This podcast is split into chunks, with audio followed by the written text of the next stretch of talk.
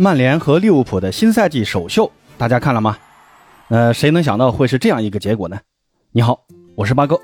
呃，昨天晚上，红魔曼联呢和红军利物浦的双红会在泰国曼谷进行了。那这场比赛是新赛季开始前双方球队的第一次正式比赛。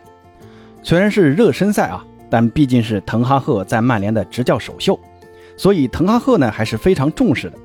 这个从双方的首发阵容就可以看出啊，曼联几乎把能派出的主力全派出去了。当然了，马奎尔是因为有伤没上。那另一位主力，相信大家都知道啊，就是 C 罗。因为闹转会，C 罗压根就没跟曼联出来。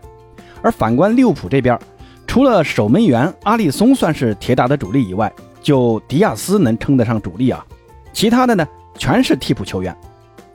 说明克洛普啊，还是把这个当成一场热身赛来打的，主要的目的还是要考察球员的。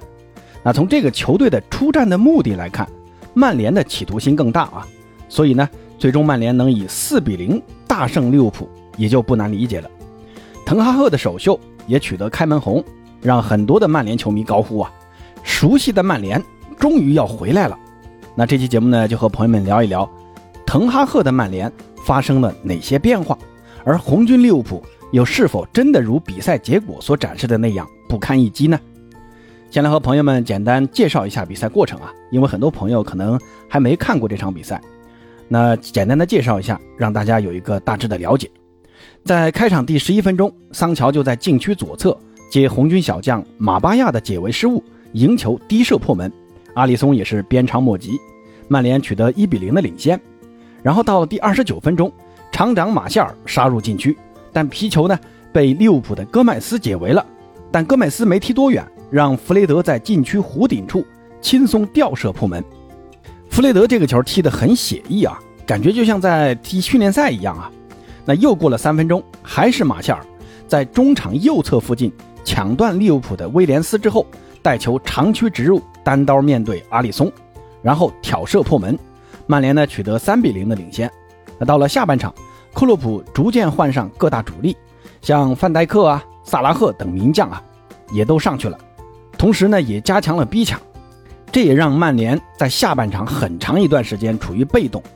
但第七十五分钟，拜利在中圈断球后策动反击，佩里斯特里持球推进至禁区，横传给禁区中央的迪亚洛，后者呢低射建功，最终曼联取得四比零的大胜。那比赛过程大致就这些啊，曼联呢也终于面对利物浦能赢球了，终归是件好事儿啊。那这场比赛我看了大概有七十分钟左右啊，因为才打了一场热身赛，所以很多东西啊未必是客观的，双方的真实实力也并不是比分所展现的那么大的差距。所以八哥单就这场比赛啊，给点个人的一些主观看法，供大家参考一下。首先呢。滕哈赫的曼联的精神面貌有了显著提高，这个是给我最大的感受啊。上个赛季啊，不管是索尔斯克亚还是朗尼克，曼联的球员在场上的跑动和逼抢，给我的感觉就是不太积极。就算呢是有了反击机会，大部分球员呢总有点患得患失的感觉，不敢过多的投入。但这场比赛的最后一个球给我的感觉就是，曼联呢终于有了像样的反击进攻了。一个是中场的逼抢断球，一个是球员敢于持球突破，还不是一个球员啊，而是好几个，比如弗雷德啊，比如拜利啊，比如佩里斯特里啊，比如马夏尔啊等等。那上个赛季曼联敢于持球的球员实在太少了，给我的感觉就是缺乏信心，生怕球在自己的脚下出了问题。但足球场上啊，往往是你越怕什么，别人就越喜欢利用这一点。所以上赛季的曼联很大的一个问题就是太容易丢失球权了。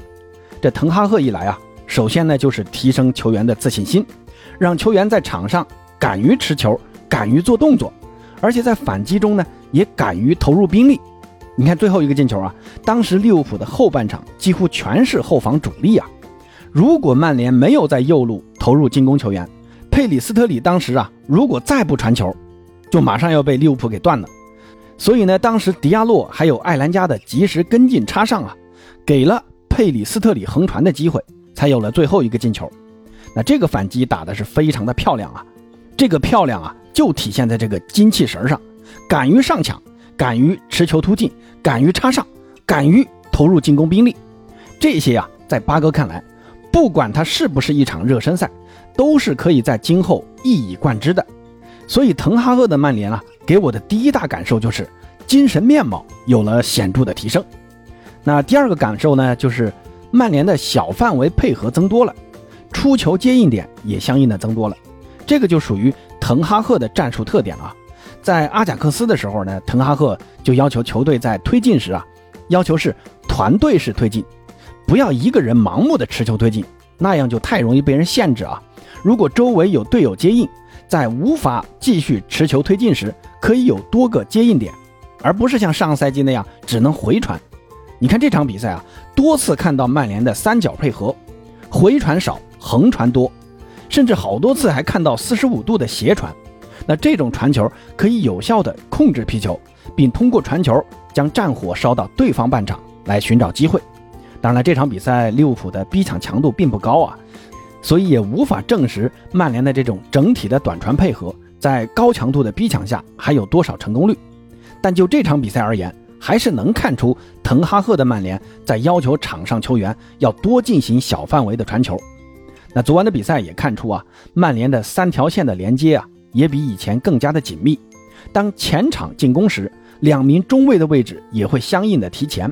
所以呢，你看昨天拜利在断球后那么积极的奔跑前插，这在上个赛季啊，估计也就弗雷德这种后腰球员才敢于前插。这估计也是滕哈赫的战术要求吧？就是这种前压啊，需要提防对手的反击。如果因为整体前压会导致后部空间过大，就容易被对手打反击打身后了。所以下一步啊，我估计滕哈赫会在四十五度斜传这种战术上下下功夫。不过呢，我感觉还是尽量减少这种整体阵型过于前压比较好。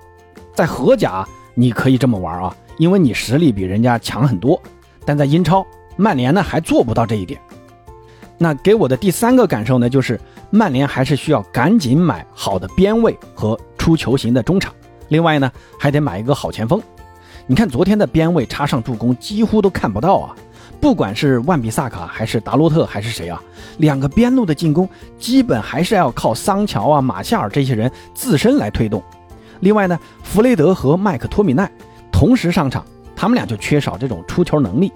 你看下半场利物浦逐渐上了主力之后，曼联就马上陷入被动了，一直在中场缠斗。如果说啊，当时场上有德容，那纵深传球一旦多了。曼联想破局，那就多了一种可能。说真的啊，曼联真的太需要德容这类球员了。至于前锋嘛，还是因为 C 罗不在，没有人能进球啊。那你看前三个进球都是因为利物浦后防线过于稚嫩导致的。如果他们的主力都在，失误必然减少了，也就不会有曼联那三个机会了。但 C 罗这个事儿啊，我估计短时间还是真看不到结果的。现在 C 罗呢还在葡萄牙待着，没去曼联报道呢。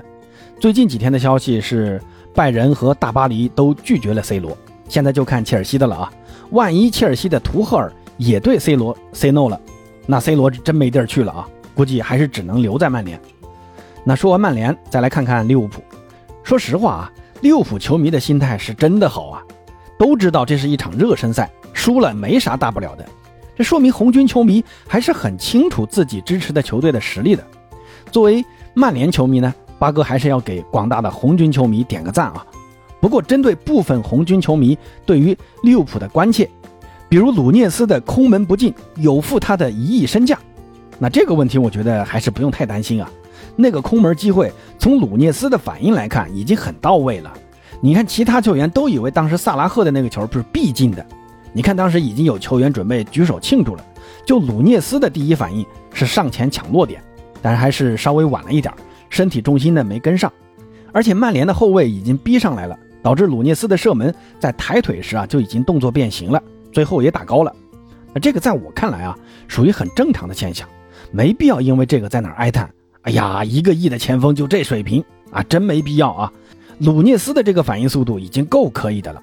你看上半场迪亚斯不也有一个空门抡空了吗？所以呢，一场热身赛输了也就输了，没必要太过放在心上。起码你看下半场利物浦的几个主力上来了，场面上不还是利物浦占主动吗？只是因为累了一个赛季了，才休息了这么几天就开始新赛季的备战，难免有点假期综合症嘛。所以呢，还是那句话，不用太担心啊。那最后呢，再回答一位听友的私信啊，问我对巴萨签下拉菲尼亚这个事儿怎么看？八哥作为一个巴萨球迷的角度啊，拉菲尼亚来了，那肯定是好的，对于巴萨右路进攻有了更深层次的保证。万一登贝莱又伤了啊，起码还有拉菲尼亚可以信赖。只是巴萨现在缺钱缺得这么厉害，这拉波尔塔一会儿要卖球队资产，一会儿呢又要卖德容，一会儿呢又要老队员降薪，这转过头就花这么多钱去买拉菲尼亚，那这个逻辑我是看不懂啊。你让那些支持球队的降薪球员心里怎么想呢？去年花了六千五百万去买费兰托雷斯，然后就引发了登贝莱不满的事儿。想必大家都历历在目吧？你说这更衣室啊，哈维还怎么管理呢？反正我是看不懂啊。有没有更熟悉这个情况的朋友，可以在评论区告诉八哥啊。就在刚刚啊，八哥还在做这期节目的时候，巴萨官宣了拉菲尼亚的加盟。看来这个事儿啊，已经定下来了。新赛季的巴萨的右路进攻，大家可以期待一下。好了，对于曼联这场四比零的大胜和巴萨引进拉菲尼亚这两件事儿。朋友们有什么想说的，可以在评论区告诉八哥。咱们下期再见。